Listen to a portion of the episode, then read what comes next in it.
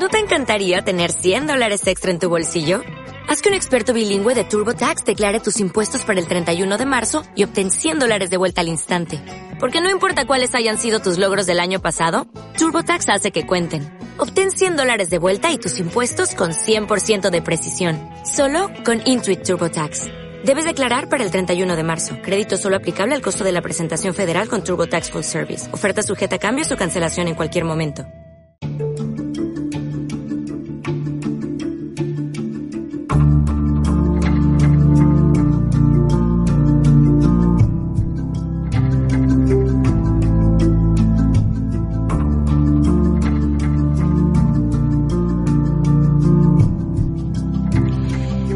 Pues a continuación queremos profundizar en la realidad y sus problemáticas que vive una mujer maya en Centroamérica. Ana Esperanza Tubac es una mujer maya cachiquel que defiende los derechos de la mujer en un difícil país como es el caso de Guatemala. Es profesora de enseñanza media en pedagogía, derechos humanos y cultura de paz. Y además hace compatible su profesión de docente con mejorar la situación de vida de las mujeres, en especial de las mujeres indígenas del municipio de San Juan Zacatepec. Lidera una organización que trabaja en 30 comunidades eh, de este municipio de Zacatepequez con aproximadamente 2.000 socias para contribuir y prevenir a erradicar la violencia, la discriminación y el racismo. El objetivo de la asociación Grupo Integral de Mujeres es contribuir a la construcción de un país justo y equitativo con mayores oportunidades y una vida digna para las mujeres mayas en esta zona concreta de Guatemala. Desde luego, un potente perfil, una experiencia de enorme valor que los estudiantes de diferentes puntos ahora de España están descubriendo gracias al proyecto Toca Igualdad de la ONG Interred, con el que se pretende prevenir violencias machistas a la par que despertar compromisos con la igualdad entre los más jóvenes. Pues saludemos a Esperanza Tubac, coordinadora general de la Asociación del Grupo Integral de Mujeres de Guatemala. Esperanza, ¿qué tal? Bienvenida. Eh, muy buenos días. Primero agradecer por este espacio tan importante que me brindan, como tú ya lo dijiste.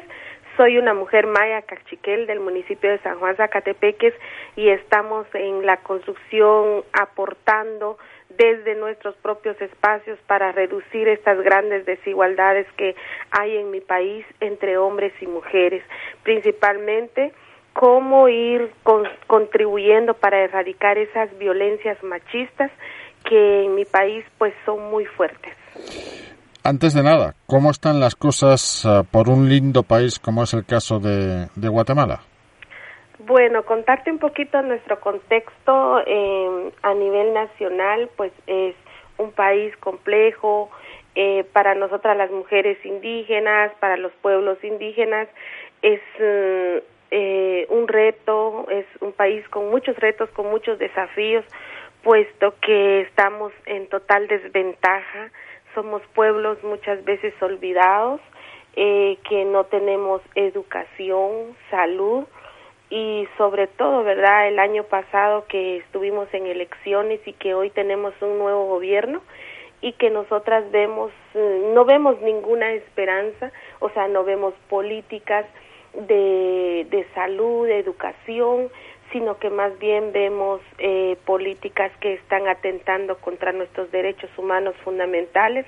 En este caso, pues San Juan Zacatepeques, a tres días de haber eh, asumido el gobierno de Guatemala, el nuevo gobierno, eh, puso un estado de sitio en San Juan Zacatepeques. Así pues, la, la, situación ha sido de un cambio político o de un paso de una etapa política a otra en el que las cosas parece que no están mejorando y especialmente en lo que se refiere a los derechos de la mujer y a los derechos de la mujer maya.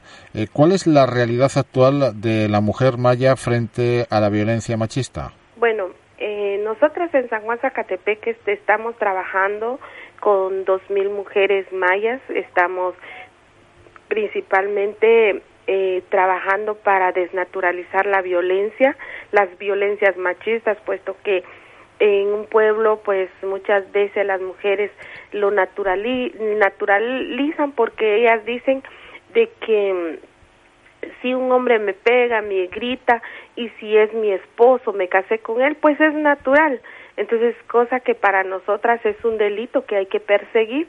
Entonces, se hace mucho trabajo de formación, tanto en espacios educativos, con chicas y chicos de las escuelas, de los institutos, de las universidades, para ir contribuyendo y decir que la violencia no es natural, que la violencia hay que denunciarlo y que de alguna manera tenemos que alcanzar esa igualdad entre hombres y mujeres. En estos momentos las mujeres de San Juan eh, Zacatepéquez viven alguna diferencia en cuanto a la violencia machista eh, por ser el hecho de ser mujeres indígenas maya con respecto a otra mujer que no lo es? Sí, obviamente, digamos, el hecho de hablar un idioma, de hablar un idioma materno, un idioma eh, de nosotros los pueblos, de usar nuestra indumentaria maya, o sea, usar nuestros huipiles. eh, eso pues muchas veces crea desventaja porque eh, no tenemos un sistema de justicia de acuerdo uh, a nuestra realidad como mujeres indígenas. Por ejemplo, si una mujer llega a poner una denuncia en una instancia de justicia, no hay traductores, entonces eso hace mucho más difícil, digamos, que la mujer ponga la denuncia, eh, no así las mujeres mestizas o ladinas, ellas sí las atienden bien y las mujeres mayas pues somos discriminadas por ese lado. Eh, de esa cuenta es que AJIMS, que es la asociación a la cual yo pertenezco, trabaja mucho la asesoría y el acompañamiento legal tenemos abogadas y psicólogas que dan acompañamiento a las mujeres indígenas, puesto que sí hay eh, hay mucha desigualdad entre las mujeres mayas y entre las mujeres que no son mayas. En la violencia machista o en la violencia de, género hay diferentes vertientes. Está la violencia física, la violencia psicológica, la violencia económica, violencia institucional. ¿Cuál es la que en estos momentos eh, resulta más urgente resolver y, atajar? Bueno, para nosotras, digamos, todos los tipos de violencia implican una problemática en mi país, pero principalmente la violencia psicológica. ¿Cómo tú puedes demostrar que estás sufriendo violencia cuando en una instancia de justicia, si no llegas con un golpe, eh, no creen que, estás sufriendo violencia? Entonces, ese, el tipo de violencia psicológica es muy difícil de demostrar. Eh, muchas mujeres tienen que enfrentarlas, son revictimizadas en, en las instancias de justicia porque no les creen. Eh, bueno, y si es violencia física, pues le toman la denuncia porque llega con un golpe, llega con el ojo morado, eh, entonces sí le toman la denuncia, pero si solo llega a decir que está sufriendo violencia sexual, por ejemplo, les dicen que no, que no, que tiene que llevar muchas pruebas. Ese es uno de los ejes eh, que urge resolver, pero también se transforma en, eh, de alguna manera, violencia institucional, porque cuando no se da crédito a, a, una denuncia, las instituciones están siendo cómplices de manera indirecta de esa violencia psicológica, ¿no? Sí, claro. Por ejemplo, digamos, nosotras, eh, una de nuestras demandas fuertes no solo a nivel comunitario, local, sino que también a nivel nacional, es cómo ir mejorando estas instancias de justicia, porque no solo pasa en mi pueblo, en mi municipio, sino que es en toda la nación, en toda la República de Guatemala. Entonces ahí es donde todas las organizaciones feministas, indígenas, pues mm, nos unimos, nos articulamos, tenemos eh, alianzas estratégicas para ir incidiendo a nivel institucional y también denunciando a todos aquellos operadores de justicia que no hacen su trabajo como lo establece la ley. A nivel institucional, desde, por ejemplo, escenarios como el de la educación o el de la salud, se propicia de manera, no digamos directa, pero sí indirecta, una cierta violencia hacia la mujer, mujer maya? Sí, digamos nosotras pues somos mm, la mayoría somos mujeres mayas en, en mi municipio un 98% somos mujeres indígenas y bueno eh, esto es lo que el estado o el estado no toma en cuenta eh, o sea no no toma en cuenta la la diversidad, eh, sobre todo eh, nuestro idioma, ¿verdad? Entonces, para nosotras deberían contratar mujeres porque los hay, hay mujeres mm, indígenas que son abogadas y que hablan un idioma, pero es esa resistencia, es esa discriminación y ese racismo también que hay, eh, que no muchas veces no se acepta que una mujer indígena pues tenga capacidades, entonces no le dan la oportunidad para que trabaje en una instancia de justicia. Eh, sí, por eso te, te mencionaba otros escenarios como el de la educación o el de la salud, porque ahí también hay dificultades de acceso, ¿no? Sí, sobre todo, digamos, también eh, en el tema de salud, trabajar salud sexual en, en los establecimientos públicos es muchas veces eh, una brecha que hay que ir, ir rompiendo porque eh, existe mucho tabú en ese tema aún en Guatemala todavía no se puede abordar ese tema abiertamente en el caso de salud sexual y reproductiva. Y en cuanto a la educación, suponemos que los escenarios donde se imparte educación no tienen eh, integrado o sí lo tienen el idioma maya. Eh, pues lamentablemente no lo tienen integrado. Eh, digamos, el, em, el sistema de educación aún no lo integra. Eh, son raras las escuelas que están intentando, digamos, cómo implementar nuestro, nuestras, mm, esas metodologías con pertinencia étnica y casi no lo hay. Entonces, eh, nuestro sistema de educación es muy, muy débil en ese sentido y es que, digamos, a nivel nacional la mayor parte de población son pueblos indígenas. ¿Cuántas mujeres eh, logran completar su formación, su ciclo educativo? Eh, podríamos decir que de 10 mujeres, únicamente 4 mujeres logran terminar su ciclo por falta de oportunidades. y sobre todo la economía de un hogar es muy duro, es, o sea, hay mucha pobreza en Guatemala. De ahí también la violencia económica, ¿no? Que siempre se dependa de la otra parte para poder seguir adelante sí, la violencia económica es muy fuerte. Muchas mujeres por eso también no denuncian porque dicen, o sea, la, la dependencia económica es muy fuerte también. Sobre todo eh, tiene que ver con, con el machismo, porque muchas mujeres, aunque tengan una profesión, ya luego de que se casan, los maridos ya no las dejan trabajar, sino que se tienen que quedar en casa haciendo eh, los quehaceres domésticos y eso afecta la economía del hogar.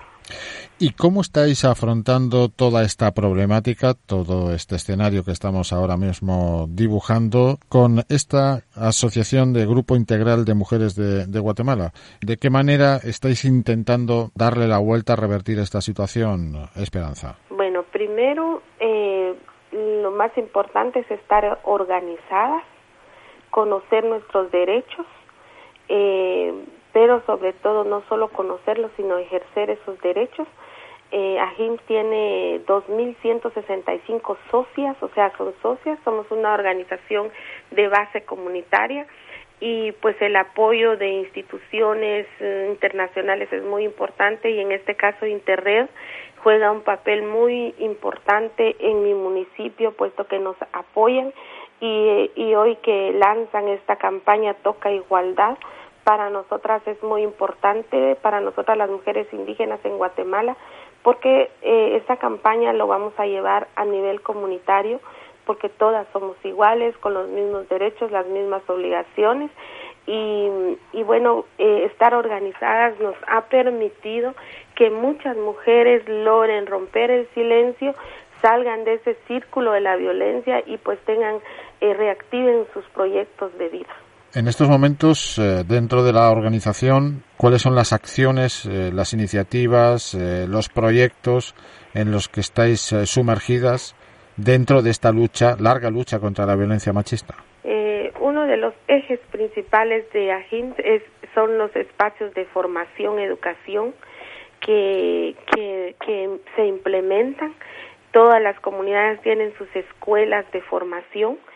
Eh, también el eje de la incidencia, de cómo ir haciendo campañas a favor de los derechos humanos y también cómo ir fomentando el, tema de la denuncia, porque eh, para nosotras es muy importante visibilizar también esas violencias, llevarlo a las instancias, ganar casos eh, en las instancias de justicia. HIMS cuenta con un equipo multidisciplinario, es decir, tiene una abogada indígena, una psicóloga indígena, eh, tiene una, una educadora también y entonces eh, es un equipo que apoya a las mujeres. El año pasado eh, terminamos atendiendo 236 casos de violencia, de los cuales se lograron eh, 12 órdenes de captura de los agresores. Entonces estamos haciendo todo el trabajo de la atención, prevención y sobre todo, ¿verdad?, cómo eh, las mujeres también tengan sus espacios de formación política. ¿Cómo está la ley penalizando al agresor en estos momentos en Guatemala? Tenemos una ley del, del feminicidio, una ley de violencia intrafamiliar, que son dos leyes que pues nos ayudan de alguna manera. Tiene algunas debilidades, pero al final pues son leyes que están a favor de las mujeres y estamos promoviendo esas leyes y sobre todo, ¿verdad? Eh, también que se conozcan esas leyes porque aunque existan leyes, digamos en las escuelas tampoco las dan a conocer, somos las organizaciones que, que llevamos, imprimimos estas leyes y les decimos, miren, hay leyes a favor de la mujer, hay que denunciar. Entonces, eh, la difusión, digamos, la promoción de, de esas leyes son muy importantes y es un trabajo arduo que hacen las mujeres día a día y en las escuelas. Y en estos momentos eh, Guatemala es el país eh, que sufre con mayor dureza y crudeza la violencia machista en el entorno, en la región de Centroamérica. Sí, pues Guatemala pues es uno de los países más violentos, hay muchos feminicidios, eh, muchas muertes de mujeres y, pues eso nos pone a nosotras, digamos, a nivel de Latinoamérica como un país eh, altamente violento y machista. Pues creo que es algo que vamos a ir mejorando las organizaciones feministas, las organizaciones de mujeres, desde nuestras comunidades eh, hasta la base en las comunidades, porque muchas veces se quedan eh, los espacios formativos en la ciudad y en las comunidades pues no llegan, entonces eh, vamos a ir mejorando conforme se trabaje en las comunidades. ¿Notas mucha diferencia con lo que convives día a día en Guatemala y lo que estás ahora mismo percibiendo y descubriendo, por ejemplo, en España? Sí, es mucha la diferencia. Por ejemplo, acá algo que me voy a llevar de España es, digamos, cómo las mujeres pueden caminar libremente en la noche, salir eh, a pasear sin ningún problema, estar en los parques cosa que en Guatemala a las seis de la tarde ya no puedes salir de, tu casa porque es, es muy violento, hay mucha violencia. Eh, entonces, y acá en España es diferente y creo yo que es un reto también cómo alcanzar, digamos, estos, eh, esto mismo que pasa en España, en mi país. Eh, por eso es que una de nuestras metas es alcanzar, o sea, construir un país más justo y equitativo para las mujeres. Derechos y libertades, algo fundamental, indudablemente, para las mujeres, en este caso mayas de Guatemala, a la que hoy representa aquí en contraparte y le ha puesto voz uh, Esperanza Tubac, coordinadora general de la Asociación del Grupo Integral de Mujeres en Guatemala, AJIMS. Que haya un buen regreso, Esperanza, mucha suerte con los retos. Gracias y gracias y, y también les dejo un cordial saludo de San Juan Zacatepec, que es tierra de las flores, acá en España. Gracias por esta hospitalidad, me he sentido muy bien y sobre todo muy segura. Gracias.